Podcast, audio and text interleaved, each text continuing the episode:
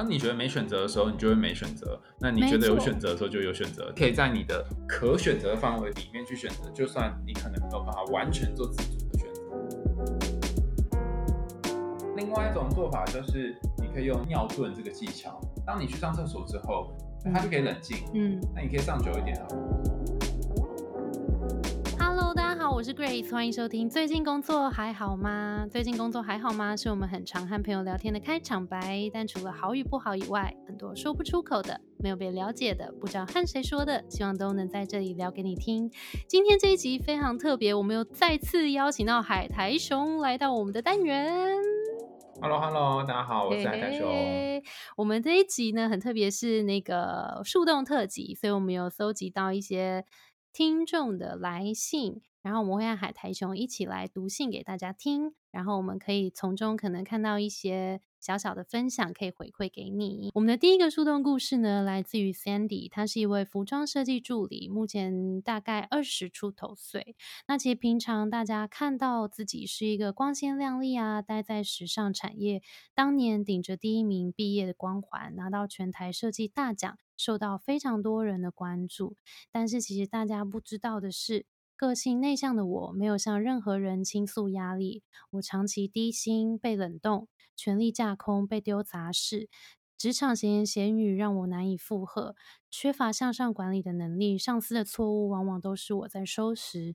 个性较温吞的我，不敢与他人据理力争，面对平白无故的责骂，也只能自己吞。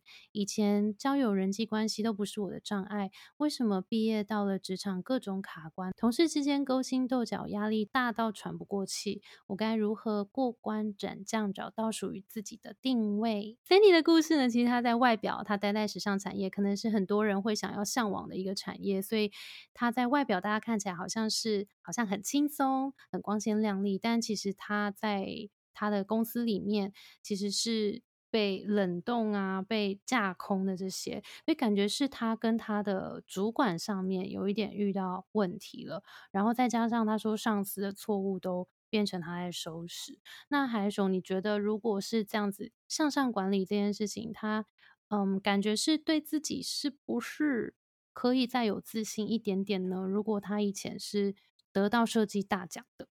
我觉得 Cindy 你在这个地方好像有一种大材小用，甚至是 A 材 B 用。明明你是适合某个材料，然后你就在这个地方做这件事情。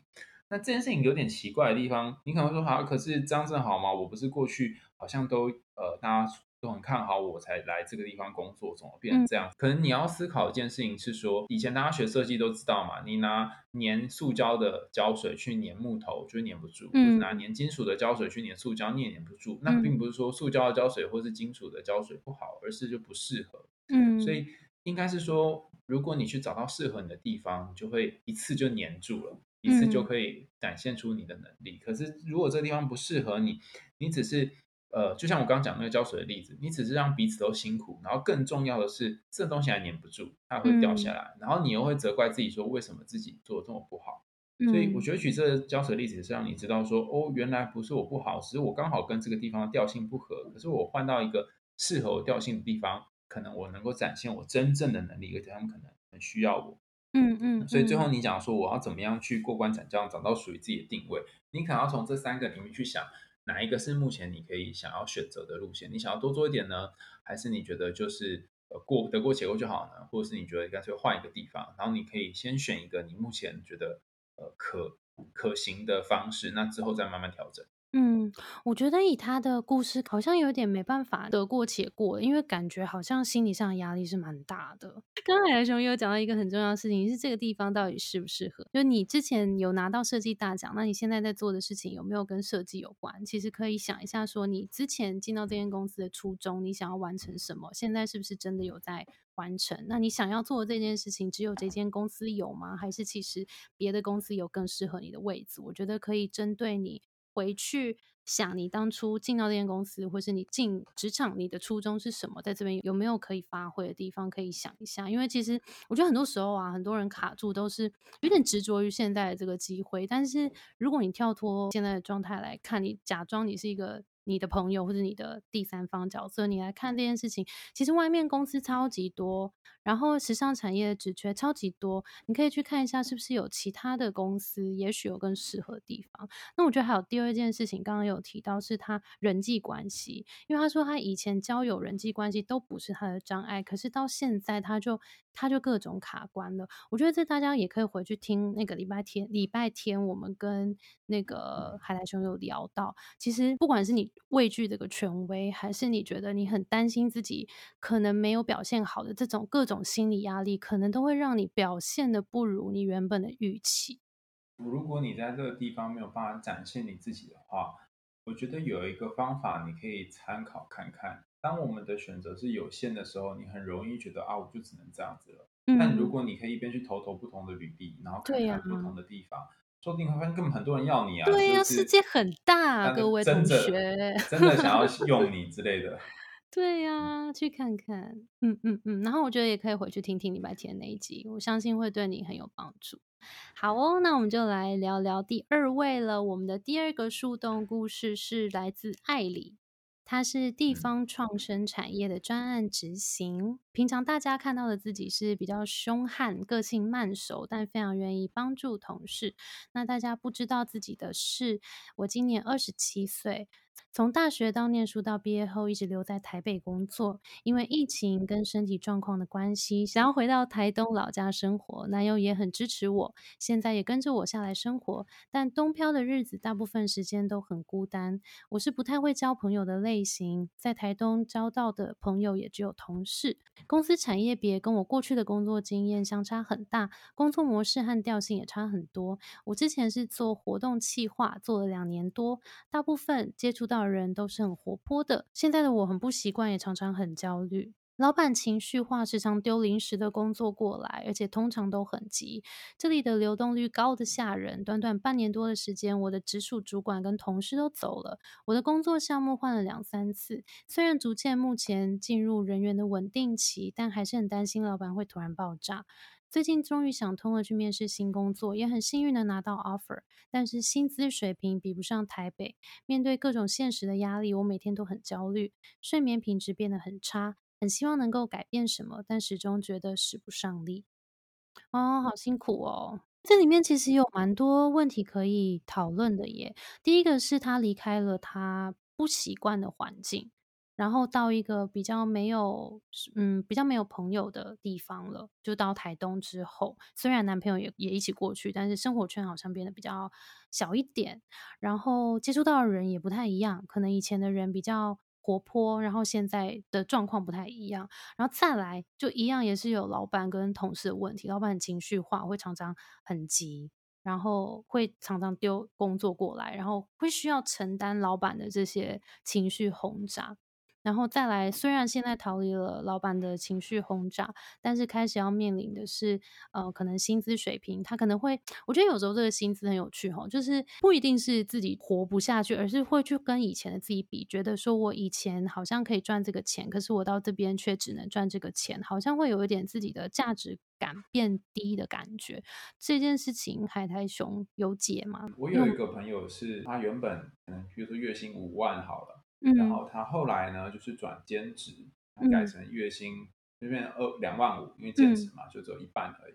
然后就问他说：“你不会觉得这样每个月赚钱变少吗？”然后他说：“可是我这样自己的时间变多了。”我说：“好像有点道理哦。”对，然后然后他就说：“哦，那我就说哈，那可是你还是钱变少，你不觉得说你原本是就像你刚刚讲，原本是一个可以赚五万的人，现在是不是现在两万五嘛？哈，嗯。然后他就告诉我一个很神奇的概念，我从来都没有想过，他是一个想法比较正向的人。他说。钱没有不见，只变你想要的形状，变成时间了，变成弹性。对对对，你把你把那两百两万五想象成你去买的一个时间，然后这个时间是你在呃五万的工作买不到的，所以你也可以回过头来想想，你在台北工作的时候，可能你你会需要花的时间跟心力，还有可能体力这些，然后他可能给你一部分的薪水，蛮高的薪水，但是回到台东工作，那或许他就。呃，没有那么多钱，但是你可以买到换得一些，用这个失去的钱去换得一些你在台北没有的生活。那你可能会说，可我做的事情都差不多啊，然后可能一样累或更累，那为什么要来这里呢？这就回到我们刚刚讲那个初衷了，就是说，你为什么会想要回老家？嗯，回老家，呃，比起在台北，你多了一个什么东西，或多了一些什么，可以让你用那几万块去换到。嗯，你回来这里应该是有得到一些东西吧？否则你为什么要回来呢？那个回来的一开始的初衷跟动机是什么？那由于你讲了一个很重要的要点嘛，你开始第一行就有说，就是说因为身体还有疫情的关系，所以你回到老家。嗯，因为身体跟疫情的关系，所以你回到老家，意思是说，好像你也希望能够调养你的身体。那倘若你这个身体是拿你从台北到台东这个 cost 这个呃薪水的下降换来的，那更应该要在这一年或这几年当中慢慢把它调养起来。嗯。KPI，你的 KPI 是身体。对，对，因为其实的确啊，没有东西比身体健康更重要了，没有东西可以拿来换身体健康。但是我觉得也可以想一想啊，就是身体健康，如果它是有一个好转的状况的话，那你也可以想一下，到底在台北工作跟生活，跟在台东工作和生活，到底哪一个是你真的比较想要的？很多人会陷入在一个状况是，我觉得我没有选择了。我就是现在这样，但其实跳脱这件事，你可以去想，其实你是有选择的，而且你选择可能还不少呢。当你觉得没选择的时候，你就会没选择；那你觉得有选择的时候，就有选择。听起来很很奇 怪嘛，对不对？也 很哲学，也很哲学。对啊，就你要看你要怎么想啊。比方说。我举个例子来讲好了，嗯，有个有人可能说，我就是在这间公司啊，然后我就没有办法走啊，然后我钱就是很少啊，然后我没有办法跟我老板 fight 啊。那你可以选择什么？你说我还能选择什么？可以啊，你可以选择在意这件事情跟不在意这件事情啊，你可以 选，啊或者你可以选择投入百分之五十跟百分之一百心力在这个公司啊。对啊。那你还是可以在你的可选择范围里里面去选择，就算你可能没有办法完全做自主的选择。真的，你也可以选择打开你的 LinkedIn，开始修改你的。履历，正向积极，隔天就会收到了。对啊，隔天就会收到了。正向正向。好，所以其实刚刚聊到的是那个自己也是一样，我觉得跟第一个问第一个故事也有一点像是我们的初衷是什么，真的可以想一下，就是在哪里哪一个环境，然后工作里面你在追求什么，这些东西都可以好好想一下。那我觉得接下来我们来好好聊一下老板情绪化这件事。好，这其实不止这位同学，也蛮多。听众或者是我们的学员都遇到老板情绪化这件事情，你有遇过吗？有啊，我遇过很情绪化的老板啊。我比较可以理解是说，我我不确定他能不能体谅你在老板的位置跟你在员工的位置看到的东西会不一样。嗯，然后老板他哎他他身上会有他的压力，员工身上也会有他的压力。嗯，那由于老板他必须他要扛他对股东负责，甚至还要扛业绩、营业额什么等等东西。那他这些压力。没有没有地方可以宣泄，或没有地方可以排出来，所以他就会想办法增加这个控制感。例如说，等销销售下降，好，销售的数量下降，他不可能拿刀去去逼每个那个呃消费者说给我买哈，不可能嘛，对不对？所以销售量下降这件事情，就是他的呃失控的感觉的来源。那他要从哪里去找个控制感呢？他只能够从去压榨员工，或者是讲难听的话，让员工觉得说，对对，要让员工很拼命，好，很拼命做这件事情，然后他就他好像获得一种控制感，说哦，至少我做到我能力范围里面可以做的，然后就觉得部分是在控制之下的这样。对，但是这个这就会遇到一个问题，因为下面的员工就会觉得压力很大，然后他们会觉得遇到一个很凶狠的老板。嗯，可是同样的状况，我我觉得员工也可以做。你可以在你能力范围内做做你可以控制的东西，比方说我们上一集有谈到，就是你不能够控制老板的情绪，嗯，但你可以控制你怎么对老板的情绪怎么反应，嗯。嗯，比方说可以无视他，哎，你很无视，你很会有生命的危险，但你可能要想一些方法来让自己自己无视，比方说，呃，我我曾经遇过有一些老板，他们是会。一直念下属，然后念念念，一轰炸就是一个半小时这种。天哪，那也是很厉害然后老板还说，老板还会说什么？你知道我外面跟人家开开跟客户开会，我一个小时值多少钱？我这边念你一个半小时，你现赚了多少？这 OK OK。然后你觉得这样很想翻白眼。那这时候怎么办呢？哈，像如果是这种情况下，我觉得你可能就要适时打断老板。找一个空隙，打他说：“啊，老板，那我就不好意思浪费时间。那我想说，我可以赶快去做我的事情，这样我们才会有效率的把这个呃事情完成。倘若你如果说这句话呢，他可能就会更生气。他目的是想要把他的人生的大道理传授给你。那你该怎么办呢？哈，你这有几个选择了哈。你可以选择继续在他的面前听他讲话，但是他的话你就不要听进去。就是真的是左耳进右耳出这样。对对对对对对对对，这个叫做那个不要入心呐，卖你心，不要放在心里面。他轰炸到差不多，他累了，然后你就可以离开。嗯，那另外一种做法就是你可以用那个尿遁这个技巧，因为其实尿遁这件事情很正常，谁不尿尿哈，就是去上厕所。那上厕所这件事情有一个特殊的特特殊的地方在于说，当你去上厕所之后，老板他也会有一段时间冷静期，他就可以冷静。嗯，那你可以上久一点啊，可能上十分钟，或上个五六分钟，再回来之后呢，呃，老板问你怎么，就偶尔拉肚子啊或什么之类的啊。那这一个一来一往的过程，或许你们的那个焦点会在关注在，对对，那个原先的点上。那我我是觉得你要去。啊，认同嘛？或者说老板什么事情做的是对，或什么事情做不做的是错，这件事情有点难，因为他已经爬到一个一个阶层了嘛。嗯，你大概只能在你可以做的范围内去做调整。那他规范你做什么，或者他叫你不要做什么，那你也可以自己衡量，就说哪些是你要做，哪些你不要做。只是如果你选择某些事情不做的话，你可能就要承担这个不做的风险跟后果。就像我有个朋友告诉我说，他跟他的上司常常会有冲突，然后他的意见跟他上司不一样。我就问他说：“那你为什么要跟他有不一样的意见？你就要顺着话的去做就好。”他说：“不行，我就看不下去。我觉得这件事情就是要这样这样做，这样才符合我的风格。”然后我就说：“好，那你这样不是要被骂吗？”他说：“我就是，他就讲了一句话，我觉得好笑。他说：‘我就是赴汤蹈火，就是那个这个横尸遍野，我也要完成这件事。’哈，所以你可以知道他有多大的决心。他决心是来自于他觉得对的事情，他就要按照方法完成。尽管他知道做这样的决定必须承担很多的被责骂的风险。”所以他就是选择相信自己嘛，然后不是顺从老板的类型。但有的人是刚好相反，他就是没什么原则的人，完全就是顺着上面的人的话来做。然后呃，这也是一种选择。那只是这样的情况下，他就要去接受跟他自己内心的标准不太一样这个落差感。那假如可以接受这个落差感，那至少他就不会被骂。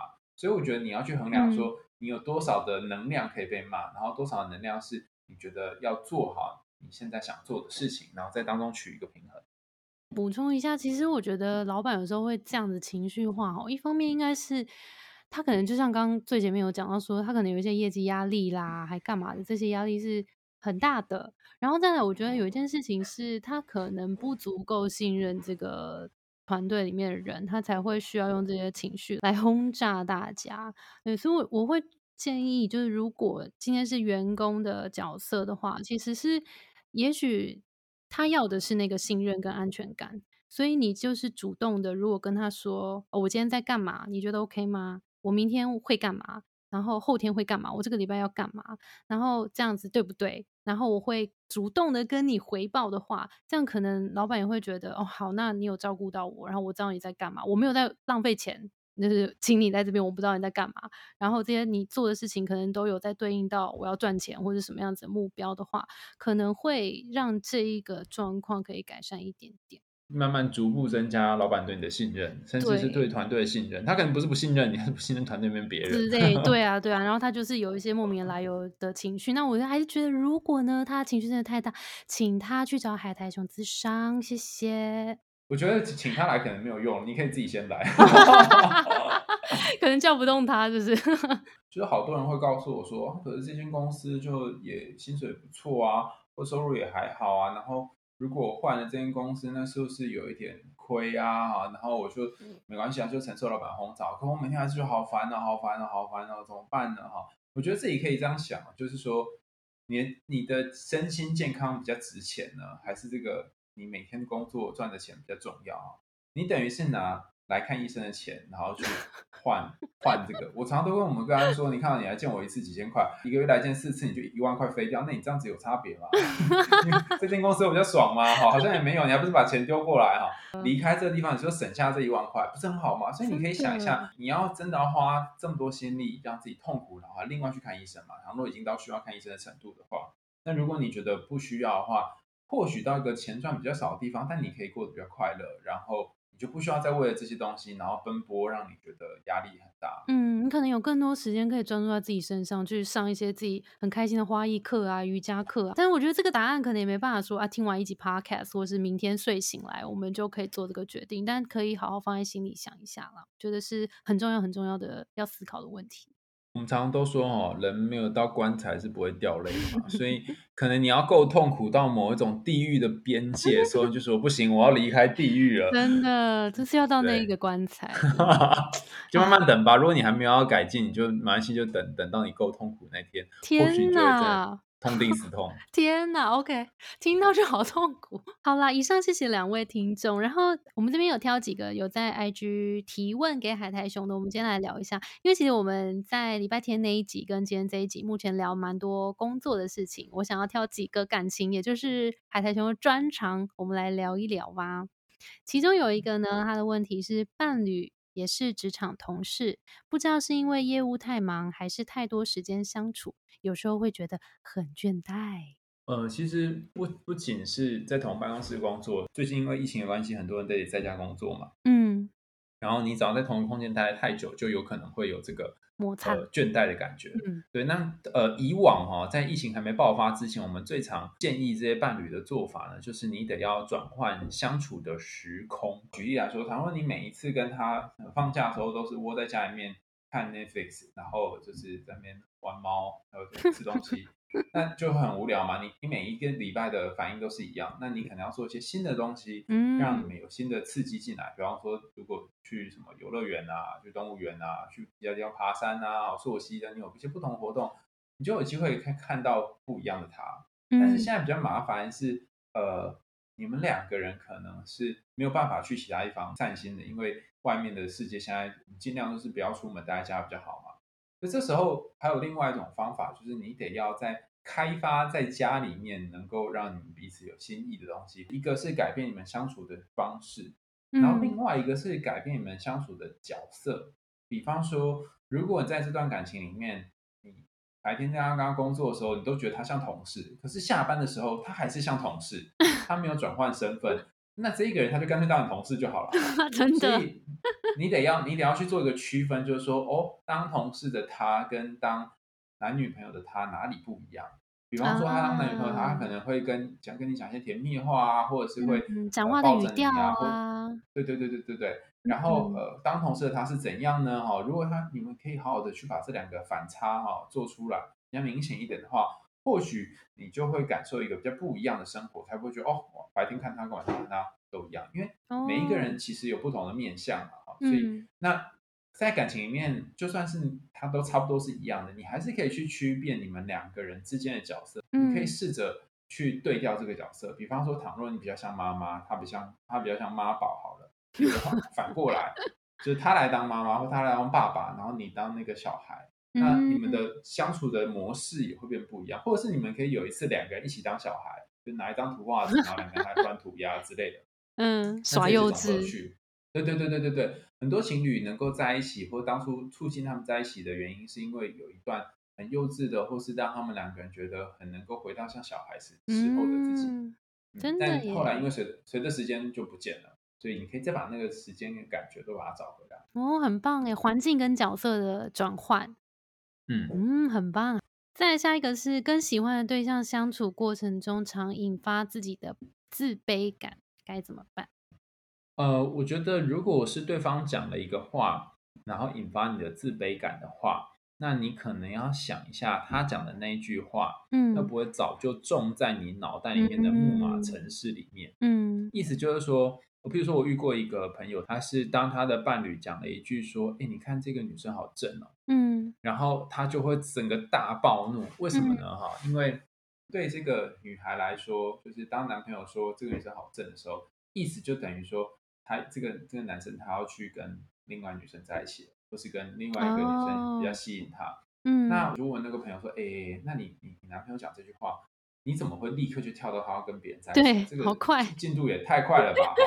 然后他才仔细想到一件事情，原来他爸爸小时候外遇呢，就是因为外面那个女人是比他妈妈漂亮。所以他就联联想到一个他很早很早以来的恐惧，然后重点不是爸爸找一个漂亮的，真的是妈妈告诉他说，因为那个人比较漂亮，对，男人都会这样，都看漂亮。他还跟他女儿说，所以你要变得很漂亮，你要能够打扮，你的男人才不会被抢走。所以对他来讲，外表这件事情是重要的，就变成他的一个武器。如果有一个人变得呃比可能比他漂亮的话，他就有很强烈的威胁感。嗯。嗯，那当他发现这件事情之后，他就知道他的觉得没有自信，不是来自于男友讲的那一句说哦这个男这个女生很漂亮，而是来自于他小的时候就有这种感觉，他必须把那个自卑的自己从过往的回忆里面救出来，嗯，这样才行。但有人就说好难哦，这样我就要去做心理治疗，我要去把童年创伤清清，不是很花很多钱嘛哈。所以另外一个我觉得比较实际上的做法哈，实际上的做法就是你可以跟你的男朋友或女朋友商量那个按钮要怎么做。比方说我们现在知道这有一个按钮哦哈，按到之后哎这个这个房间就会爆炸啊，那怎么办呢哈？我们就不要按这按钮啊。那个句子那个词是什么？对对对对，就像是说不要，我们不是有些游戏说好等一下什么三十秒内不能讲你我他，像这样。嗯嗯嗯嗯。那你可以说哦，当他不可以去，他不能说某某女生或某某男生比较好看，可是还是会遇到这种状况嘛？怎么办呢？当他想说的时候，他可以用别的词来代替。哦，譬如说他很会打扮，对，类似像这样，然后去找一个找一个你们都可以。啊，你可能说啊，这还是有点感觉，所以你可以去找一个那个你可以接受的词。他你们都头发很多，对，而且他毛很多之类的。第一件事情，第一个关键事情是找到那句话，或是他做什么，他可能有个表情，或是他是什么样子的状况会引发你有这个自卑感，所以你感觉一下。找到那个原因之后，可能想办法去跟对方沟通。对爱一直以来你都想错了。海苔熊的新书记得去看。好，我也今天非常感谢海苔熊。好的，那我们今天的节目就到这边啦。大家也可以去追踪海苔熊的 IG 跟他的 Podcast 节目。海苔兄有好多 p o c k e t 节目，你要不要讲一下有哪些？超多个，你们不知道从哪追起。我们上一集有提到那个海苔熊甜甜圈跟那个海苔熊心里话嘛，嗯，然后这两个节目就会有我的名字，所以你打我名就会找到。然后还有两个节目，一个是为你读诗，然后一个是就爱讲干话。OK，这是风格迥异的四个哎。对对对，婚礼读诗那个节目还有有些听众的点播啦。嗯，那就要讲的话是我跟 Skimmy 开的一个节目，就是从头到尾都是干话。所以大家可以去追海苔熊心里话、海苔熊甜甜圈。然后为你读诗，跟就爱讲干话，就爱讲，就爱讲，就爱讲。OK OK，好的，大家欢迎追踪起来。好啦，那今天这个是一个特别的树洞企划，我们下个礼拜也会有重磅级的特别来宾，大家敬请期待。好，那我们再次感谢海苔熊。好，那我们节目就到这边了。我们的节目是最近工作还好吗？希望可以陪你一起把每天过得更好。谢谢你的收听，我是 Between Ghost 的 Grace。我们相信职场不是一个人的战斗，一群人一起前进，绝对会比一个人走得更踏实安心。我们会陪着你一起把职涯走得更漂亮。如果你也喜欢我们的话，欢迎订阅我们的 Apple Podcast，也分享给你身边的朋友或留言给我们。也可以到节目资讯栏追踪我们的 IG 和社团。那我们就下周见喽，拜拜，拜拜。